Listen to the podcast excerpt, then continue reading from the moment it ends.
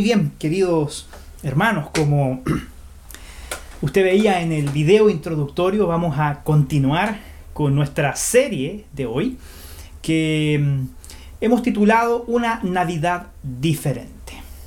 Porque ya lo dijimos la semana pasada, lo repetimos hoy día, qué duda cabe que esta de hecho es una Navidad diferente. Y existen una serie de elementos tradicionales de la Navidad que usualmente nosotros eh, perpetuamos para recordarnos este tiempo que es especial durante, durante el año. Son, por ejemplo, las decoraciones, las reuniones sociales que por causa de la crisis sanitaria no se van a poder realizar.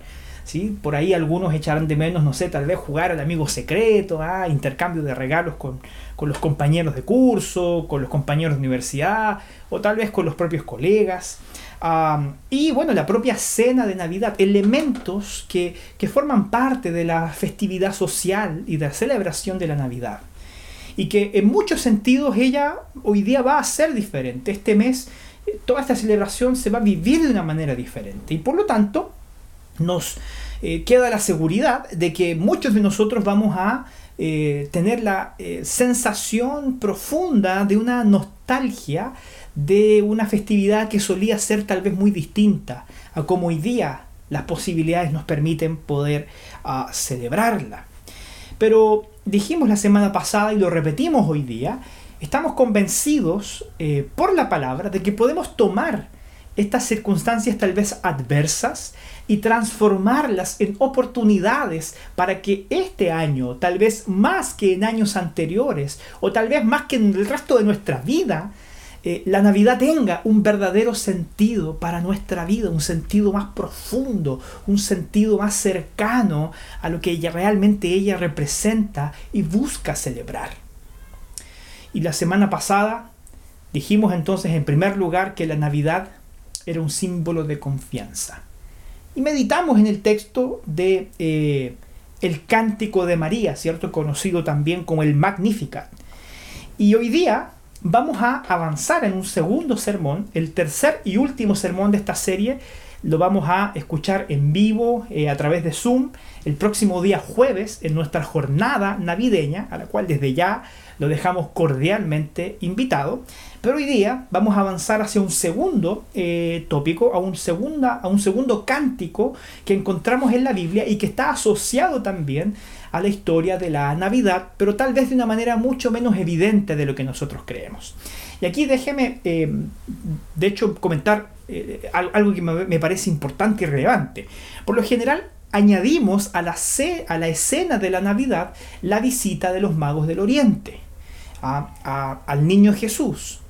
Y bueno, porque está muy cerquita ahí del nacimiento de, Jesús en los evangelios. Sin embargo, la mayoría de los comentaristas coincide que estos personajes, que no sabemos cuántos realmente eran, ¿cierto? Usualmente se dice que eran tres por la cantidad de regalos que trajeron, pero no sabemos en realidad ciencia cierta cuántos eran. Eh, pero ellos probablemente llegaron cuando el niño ya tenía tal vez varios meses o un par de años de edad no, llegaron el mismo día en que Jesús nació al establo. Eh, Jesús se rodeó de mm, pura humildad en, su propio nacimiento con los animales y los pastores que fueron anunciados eh, a través de los ángeles que fueron a ver al Salvador. Pero hay una persona que está asociada a la historia de Navidad que pasa mucho más desapercibida y de la cual vamos a hablar hoy día, que es Simeón. Simeón, el cántico de Simeón porque en base a lo que nosotros vamos a revisar en ese texto bíblico y en ese encuentro de Simeón con Jesús, descubriremos que hoy día la Navidad también es un símbolo de esperanza. La Navidad es un símbolo de esperanza. Y vamos a leer el texto de Lucas capítulo 2, desde los versículos 25 al 32, en donde se relata el encuentro de Simeón con el niño Jesús, que cuando se produce ese encuentro, Jesús apenas tenía 40 días de nacido, muy cerquita ahí de su, de su nacimiento. Simeón vio a Jesús antes que los magos del Oriente, a los cuales tanto nosotros hacemos referencia en esta época navideña. ¿ah? De pronto debería, eh, entre comillas, entre comillas, ¿cierto? en el pesebre haber un espacio para Simeón y no para los magos. Pero bueno, en realidad no debería estar ninguno de ellos, porque en la escena de Navidad solamente estuvo los padres, los animales y los pastores que visitaron a Jesús. El texto dice así, usted lo puede corroborar ahí en su Biblia, puede seguir con su vista la lectura de este texto bíblico. Y aquí había en Jerusalén un hombre llamado Simeón, y este hombre, justo y piadoso, esperaba la consolación de Israel, y el Espíritu Santo estaba sobre él. Y le había sido revelado por el Espíritu Santo que no vería la muerte antes que viese al ungido del Señor. Y movido por el Espíritu, vino al templo, y cuando los padres del niño Jesús lo trajeron al templo para hacer el eh, para hacer con él conforme al rito de la purificación, le tomó en sus brazos y bendijo a Dios diciendo, Ahora Señor, despides a tu siervo en paz conforme a tu palabra, porque han visto mis ojos tu salvación, lo cual, la cual has preparado en presencia de todos los pueblos, luz para revelación a los gentiles y gloria de tu pueblo Israel. ¿Quién era este Simeón que nosotros vemos aquí en este pasaje bíblico? Probablemente muchos de nosotros sabíamos de esta historia, pero tal vez no todos sabían que ella estaba mucho más cerca de la Navidad de lo que usted creía. Eh, el rito de la purificación, según la ley de Moisés, era un rito que se celebraba a los 40 días de nacido. Y de hecho no era la primera vez que Jesús iba al templo, él ya había ido al templo al octavo día de nacido para eh, someterse al rito de la circuncisión. Esto era algo sumamente habitual. Y vemos que en ese contexto aparece un hombre que se llamaba Simeón, a quien el propio texto bíblico, según eh, lo que nosotros vemos en el versículo 25, califica como un hombre justo y piadoso. ¿Quién era Simeón? ¿Qué sabemos de Simeón? Según la Biblia, que era un hombre justo y piadoso. Esto significa que la cualidad de justo estaba en relación a su prójimo. Es decir, Simeón era un hombre de buen testimonio, un hombre que trataba a las personas con justicia, un hombre que tenía buenas relaciones con su entorno, con su familia, con sus amigos, con, con el prójimo en general, un hombre que daba buen testimonio. Y además de ser justo en relación a su prójimo, añade el texto que era un hombre piadoso, es decir, un hombre temeroso de Dios, un hombre que además dice, y lo vamos a analizar más adelante, esperaba la consolación de Israel. Ahora piensa en esto. Los tiempos de Simeón eran tiempos bien complejos. Los tiempos en que nació Jesús eran tiempos que para Israel eran tiempos difíciles. Por la sencilla razón de que Israel era una nación que no tenía autonomía ni independencia. La nación de Israel había sido subyugada por el gran y poderoso imperio romano. Y por lo tanto Israel no tenía ejército y no tenía recursos ni dinero para hacerle frente al imperio romano. De hecho, por todas las ciudades de la Palestina, lo único que uno veía eh, en términos de resguardo eran solamente soldados del imperio romano. Y fíjense que como si eso no bastara, el pueblo judío además vivía bajo la mano cruel de un rey, ¿cierto? Eh, llamado Herodes, un déspota, un hombre calificado como un personaje violento y altamente corrupto, capaz de hacer cualquier tipo de artimaña con el fin de conservar para sí mismo y para su familia y para los suyos el poder sobre aquella región. Este hombre era quien dominaba la región en donde habitaba el pueblo judío, un déspota, un corrupto. Y cuando un judío entraba en la sinagoga buscando en, ese momento una gota de esperanza para ese contexto tan desolador. ¿Sabe con lo que se encontraba? Se encontraba con hombres calificados como fariseos, que tenían un discurso altamente legalista, un discurso altamente opresor, que acusaba a los hombres y los hacía sentirse cada vez más distantes de él por no poder estar a la altura de sus preceptos y estatutos. Ese es el contexto de Simeón un hombre que a pesar de vivir en desesperanza política, a pesar de vivir en desesperanza social, a pesar de vivir en profundo abandono espiritual, era un hombre capaz de conservar su justicia y su piedad, ser un hombre íntegro con quienes le rodeaban y ser un hombre íntegro delante del Señor. ¿Qué podemos aprender? Aquí hay una, primera lección que me gustaría aplicar antes de, de sumergirnos en el texto propiamente tal. Hay una primera lección muy importante que se desprende de este contexto y del carácter de Simeón. Porque cuántas veces, queridos hermanos, nosotros no justificamos lo que somos por causa del medio o del contexto en el que vivimos. ¿Cuántas veces no justificamos nuestro pecado o nuestra tolerancia respecto del pecado? Diciendo, es que son los tiempos que nos toca vivir. Es que son el, el contexto en el que nosotros nos encontramos. Hermanos, ¿cuántas veces no justificamos nuestro bajo nivel de santidad diciendo que vivimos un tiempo y en medio de una cultura que es complicada? Simeón es la prueba viviente de que usted, hermano, no necesita ser lo que la cultura dice que usted debe ser. Simeón es la prueba viviente de que el contexto en el cual usted está inserto no determina quién tú serás. Simeón vive un momento difícil de desesperanza política, social y religiosa. Y aún así, dice la Biblia, él conservaba un carácter justo y piadoso. Y además el texto añade una tercera característica de Simeón, que la mencionamos anteriormente. Era un hombre que esperaba la consolación de Israel.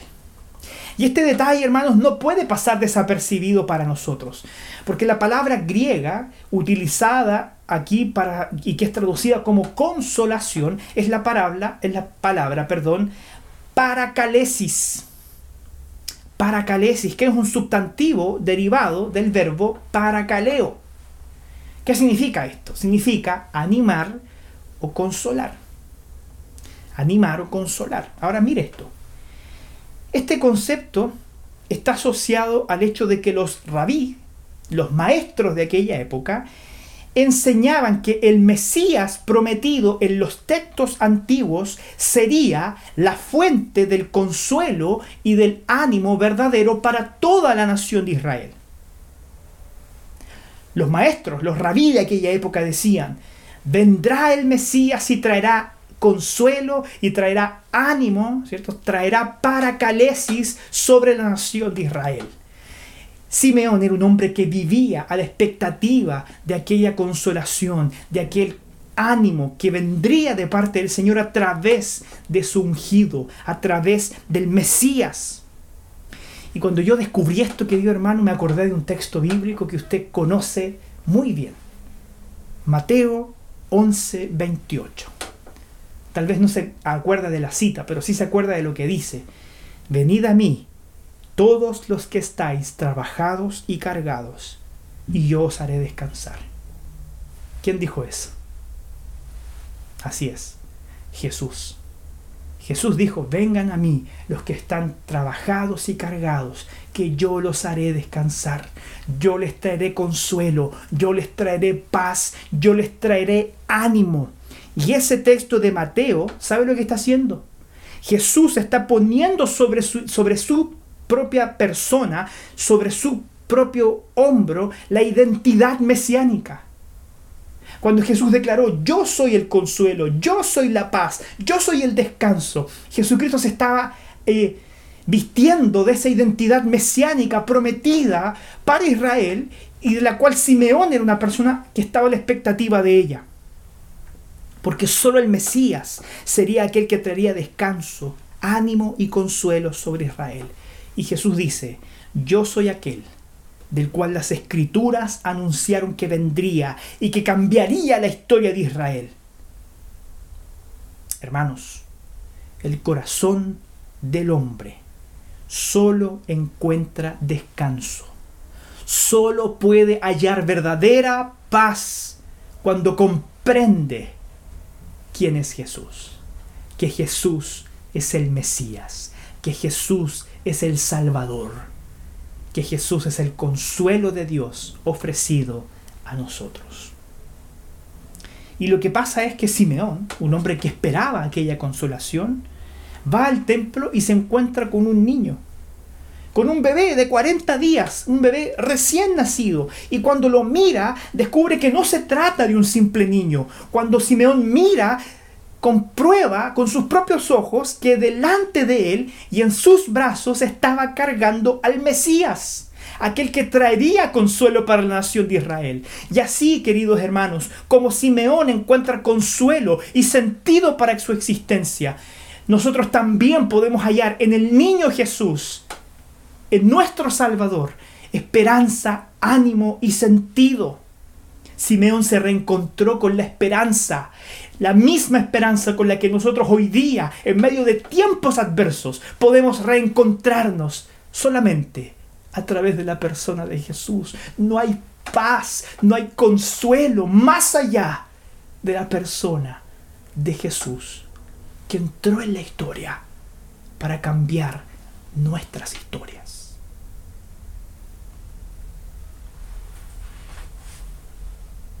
La pregunta entonces es, pastor, ¿cómo puedo experimentar lo que Simeón experimentó cuando se encontró con Jesús en esta Navidad? ¿Cómo puedo experimentar hoy día, en, esta Navidad, lo que Simeón experimentó hace tantos tiempo atrás? En el texto leído hay tres aspectos de Simeón que me gustaría aplicar también a nuestra vida hoy día. Ya sabemos quién era Simeón, un hombre justo, piadoso, que esperaba la llegada del Mesías y que de hecho con sus propios ojos logró ver al Mesías.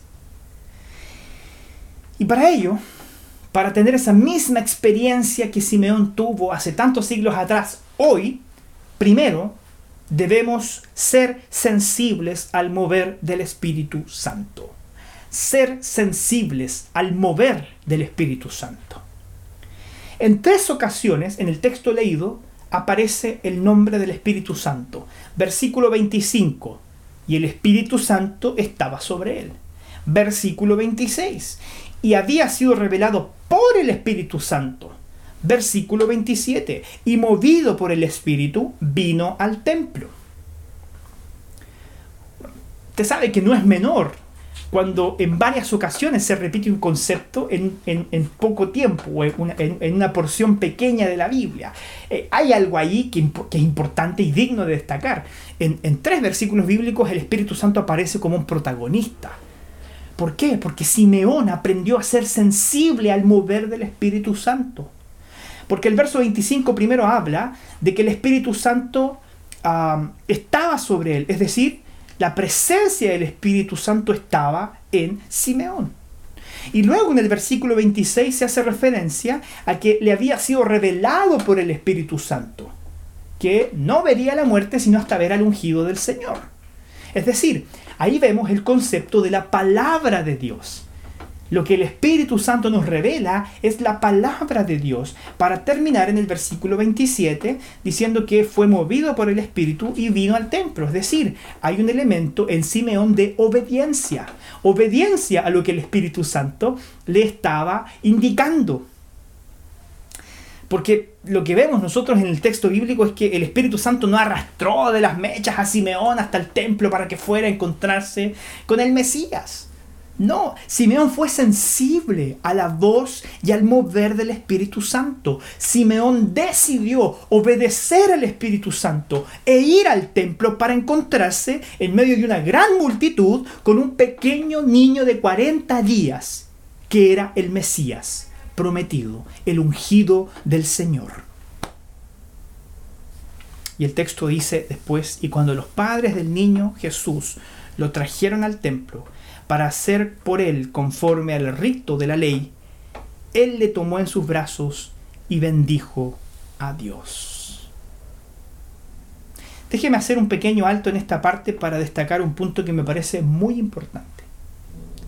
Cada creyente, cuando se encuentra con la verdad del Evangelio y rinde su vida a los pies de Jesucristo y le entrega por completo su vida a Jesucristo, le es prometida la presencia del Espíritu Santo.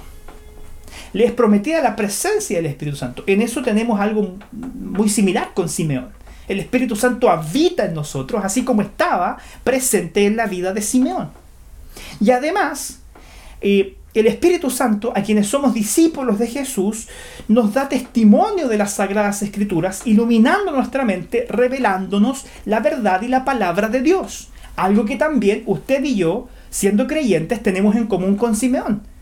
El Espíritu Santo estaba con Simeón y el Espíritu Santo le hablaba a Simeón las palabras de Dios. Hoy día usted tiene el Espíritu Santo en su corazón y el Espíritu Santo le habla a través de las palabras de Dios que están en la Biblia. En eso no existe ninguna diferencia con Simeón en nuestra época respecto de lo que él experimentó en aquella época. ¿Sabe dónde yo creo que está la vital diferencia? Y que muchas veces nos impide experimentar lo que Simeón experimentó en el tercer aspecto. La obediencia. La obediencia. La gran diferencia entre Simeón y nosotros es la obediencia.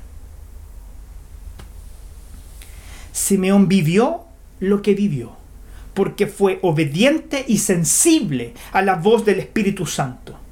A diferencia de nosotros hoy día, que solemos ignorar la voz de Dios, que está expresada en principios, en valores, en preceptos revelados por Dios en las sagradas escrituras las ignoramos, las pasamos por alto, confiamos más en nuestra propia sabiduría y preferimos tomar nuestras propias decisiones en vez de someter nuestra conciencia y corazón delante del Señor. En eso somos distintos a Simeón. Y buena parte de por qué no vivimos esas experiencias que Simeón vivió, por ejemplo, es porque no decidimos, aún teniendo el Espíritu Santo en nosotros, obedecer a la voz de Dios. Simeón solo vivió aquella experiencia extraordinaria porque primero obedeció la voz del Señor. Piensa en esto, piensa en esto. Simeón experimentó y vivió lo que vivió porque primero fue capaz de oír y obedecer la voz del Señor. Por tanto, concluimos que grandes experiencias con Dios son antecedidas por un corazón sumiso y obediente a Dios. No existe otro camino en la Biblia para vivir experiencias profundas con Dios si primero eso no está precedido por un corazón humilde, sumiso y obediente a las palabras que Dios reveló en la Biblia. Así que yo le hago la pregunta. ¿Usted quiere vivir una experiencia profunda con Dios? ¿Usted quiere vivir una experiencia profunda con Dios? Entonces atrévase a obedecer. Atrévase a obedecer a Dios. Si quiere vivir grandes experiencias con Dios, ellas se viven a través de la obediencia. No hay un camino fácil, no hay un camino corto, no hay un atajo, no hay fórmulas mágicas la obediencia nos acerca al corazón de Dios para vivir en profundidad esa relación que Él nos ofrece gratuitamente a través de su Hijo Jesucristo. El problema es que cuando recibimos ese regalo de la salvación, muchos de nosotros decidimos permanecer en la superficie, en la periferia de la fe, y no construir una relación más profunda. Simeón, hermanos, no solamente era un hombre sensible al mover del Espíritu Santo, sino también era un hombre que confiaba plenamente en el carácter de Dios. Un hombre que confiaba plenamente en el carácter de Dios. Ese es el segundo aspecto de este sermón. Simeón, cuando toma al niño en sus brazos, él comienza a cantar. ¿Ah? Eh, los judíos cantaban harto. María cantó, Simeón cantó. Bueno, Nosotros también cantamos harto. Y dijo, ahora Señor, despides a tu siervo en paz conforme a tu palabra. Recordemos que anteriormente Lucas nos había dicho que Simeón esperaba la consolación de Israel y que no vería la muerte hasta que sus ojos vieran al ungido del Señor. Por tanto, en este primer verso de la canción de Simeón, Simeón declaró que tener a Jesús en sus brazos era el cumplimiento de lo que se le había sido prometido. Es decir, Dios me prometió algo y Dios lo cumplió porque Dios tiene un carácter perfecto y no traiciona jamás su palabra. Cuando Simeón ve con sus ojos tal cumplimiento en su canción, él declara, ahora, Señor, puedes despedir a tu siervo en paz. ¿Sabe? Porque usualmente la tradición, no lo dice el texto, pero usualmente la tradición dice que Simeón era una persona ya mayor, una persona ya adulta principalmente por lo que dice, ¿cierto? Ahora puedo morir tranquilo. Por lo general una frase así le expresa a alguien que ya está en sus últimos días. Entonces, una pregunta relevante respecto de ello es cuántos años Simeón tuvo que esperar para ver aquella promesa cumplirse. ¿Cuántos años tuvo que esperar Simeón para ver una promesa de Dios cumplirse en su vida? Y déjeme decirle que la, es la respuesta que usted tiene en su mente toda su vida. Años. Años y años viendo a Israel desmoronarse. Años viendo la corrupción del imperio romano. Años viendo el legalismo de los fariseos destruyendo la espiritualidad del pueblo. Años viviendo en desesperanza para que en un momento único de su experiencia de vida, ya al término de ella, el Señor cumpliera con su promesa de traer esperanza y paz sobre el corazón atribulado de un hombre que esperaba la consolación de Israel. Años. Lamentablemente, usted y yo, hermanos, vivimos en una cultura que no es muy amiga de esperar. Usted coincide conmigo, ¿cierto? No somos muy amigos de esperar. Al contrario, la cultura nos impulsa a ser personas altamente impacientes, porque a las personas no les gusta esperar. Somos parte de una cultura que creó la comida rápida, el fast food. Somos parte de una cultura que ahora tiene acceso casi instantáneo e inmediato a fuentes ilimitadas de conocimiento a través de una sola pantalla, ya sea de un teléfono o de un computador.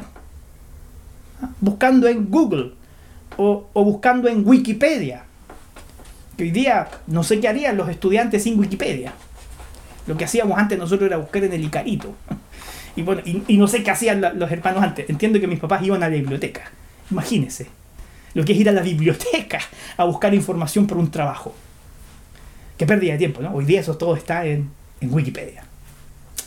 Vivimos en una cultura de lo inmediato, que no facilita este elemento que Simeón tuvo como característica fantástica. Aprendió a esperar la promesa del Señor cumplirse delante de sus ojos. Lamentablemente para nosotros también, hermanos, que vivimos en esta cultura de lo inmediato. Dios no se relaciona con sus hijos en función de los padrones culturales que vivimos en la actualidad. No porque vivimos en la cultura del fast food, Él va a eh, entregar también eh, respuestas automáticas a nuestras oraciones. ¿ah? El, fast pray. ¿ah? ah ore y inmediatamente la respuesta va a venir. Dios no funciona bajo esos parámetros culturales de nuestra cultura. Cuando percibimos que el Señor se está tomando demasiado tiempo para respondernos, en realidad esa sensación es más fruto de una disfunción en nosotros que una disfunción en el carácter de Dios. Porque Dios nunca llega tarde. Dios solamente es paciente. A diferencia de usted, que usted sí llega tarde y no es paciente.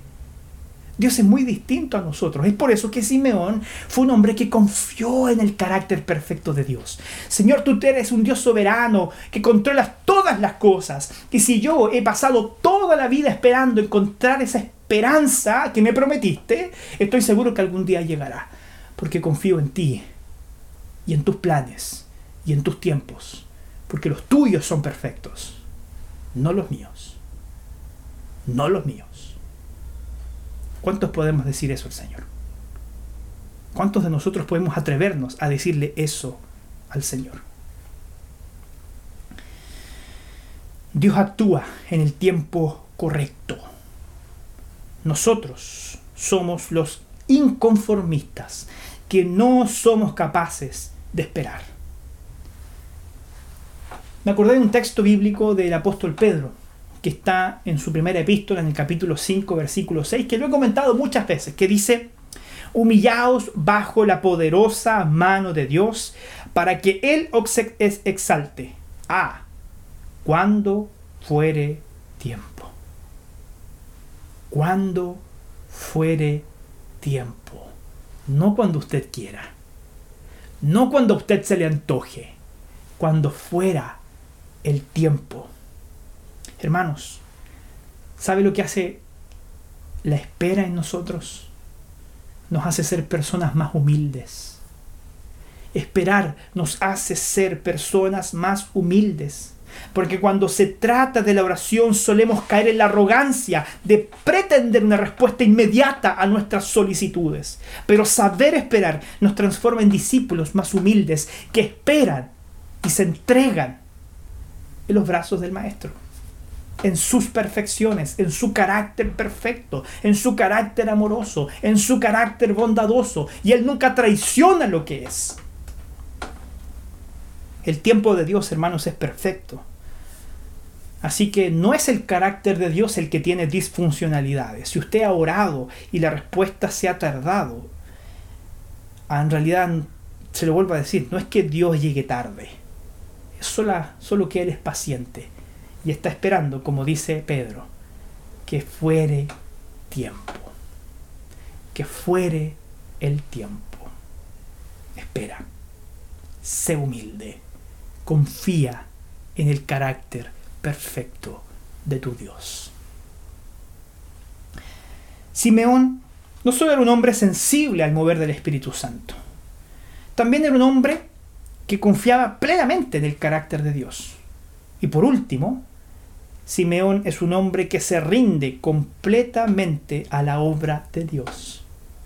Es un hombre que se rinde por completo a la obra de Dios, a lo que Dios está haciendo. Mire lo que dice el verso 30. Porque han visto mis ojos tu salvación. Piensa en esto. Aún no ha acontecido nada. Aún no ha habido ningún acto concreto. Lo único que ha sucedido hasta ahora es que Simeón tiene en sus brazos a un bebé, pero lo tiene en sus brazos sabiendo que con sus propios ojos él estaba viendo la salvación. Porque Simeón sabía que aquel bebé era el creador del universo, el rey de reyes, el Dios eterno que se hizo hombre y que entró en la historia para cambiar nuestras historias y pagar en la cruz el precio por nuestros pecados. Simeón tenía conciencia de lo que Jesús era, del valor que él tenía para Israel y para todo el mundo. Y declaró con fe en su corazón, yo sé y confío en la obra del Señor. He aquí mis ojos han visto la salvación. Jesús no va a fallar. Jesús va a concretar y concluir su obra. Y a través de él, no solo yo, sino que todos los escogidos del Señor serán salvos. Eso es confianza en la obra de Dios. Y luego dice, la cual han preparado en presencia de todos los pueblos luz para revelación a los gentiles y gloria de tu pueblo Israel. Simeón reconoce que desde tiempos antiguos Dios venía preparando y anunciando la, venida del Salvador a través de Isaías, a través de Zacarías, a través de Miqueas, a través de muchos profetas. siendo que entonces Él, cuando apareciera, sería luz para la revelación también sobre los gentiles. Porque la salvación no era solamente para Israel, y Simeón ya era capaz de percibir esa realidad que estaba anunciada desde el Antiguo Testamento. Era una salvación para todos los pueblos, sin distinción. Luz para todos los pueblos y etnias. Simeón termina reconociendo que el consuelo que él esperaba para Israel no vendría exclusivamente para ellos, sino que sería también derramado sobre todos los pueblos y sobre todas las naciones, y está disponible hoy también para todos aquellos que quieren encontrar esperanza, paz, consuelo, ánimo y refugio en los brazos de Jesucristo. Es por eso que Navidad es un símbolo de esperanza, porque esa esperanza que nació un día en Belén es una esperanza que ha iluminado todas las naciones y que año tras año que se celebra esta fecha sigue anunciando esa esperanza a todo el mundo, sin distinción. Sin distinción. Entonces tú tampoco estás excluido. A través de Navidad Jesús extiende sus brazos y dice, quiero darte una oportunidad. Quiero darte la oportunidad de venir, de morir y ser transformado en un hijo de Dios. Quiero dejarte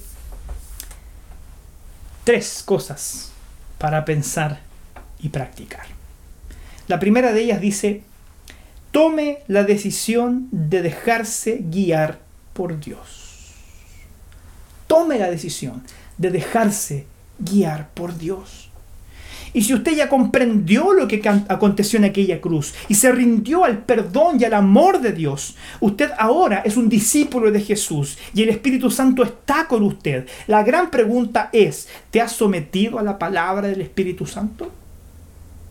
¿Estás dispuesto a obedecer las palabras del Espíritu Santo que están expresadas en principios y preceptos en las sagradas escrituras? Hermano, haga uso del hecho que el Espíritu Santo está en usted y de que Dios habla con usted para obedecer y dejarse guiar por Dios. Segundo, renueve su confianza en el carácter de Dios qué duda cabe que estamos viviendo como país, como humanidad, momentos complejos y difíciles. Pero que pueden ser una gran cirugía de Dios en nuestra nación y en nuestras vidas para cambiar nuestro corazón. En esta Navidad quiero invitarle a que descanse en el Señor. Tercero, comprenda quién es Jesús y ríndase a su amor y disfrute de una verdadera Navidad. Cada año, hermanos, debemos redescubrir el significado verdadero de lo que es Navidad. ¿Por qué? Porque la cultura que nos rodea cada año avanza más y más a ignorar aquello que es el sentido verdadero y aquello que conmemoramos en esta fecha. Una verdadera Navidad implica conocer quién es Jesús y qué fue aquello que Él hizo una vez por nosotros en la cruz. Y cómo eso que Él hizo en la cruz cambia y transforma nuestra vida y nuestro corazón por completo. Navidad es Jesús. Si Navidad no es Jesús, usted puede estar celebrando Navidad de manera religiosa, de manera intelectual o de manera comercial. Pero no está celebrando al Rey del Universo. Quiero invitarte a que inclines tu rostro y me acompañes en esta oración final. Señor, quiero pedirte que tú prepares nuestro corazón para vivir una verdadera Navidad más sensibles. Señor, queremos verte, cómo te mueves en nuestra vida. Para tener también, Señor, una mejor disposición para someternos a tus principios y valores. Haznos en ese sentido, Señor, no tan solamente oidores, sino que también hacedores, discípulos obedientes, a fin de vivir experiencias maravillosas como las que Simeón vivió. Señor, en medio de esta cultura de lo inmediato, renueva en nosotros la confianza en tus tiempos y en tu carácter. Enséñanos, Padre, a esperar en ti, en que tú sabes cuándo es el tiempo y cómo es la forma adecuada. Que la espera haga de nosotros hijos más humildes delante de ti. Te lo pedimos en el nombre de Jesús. Amén.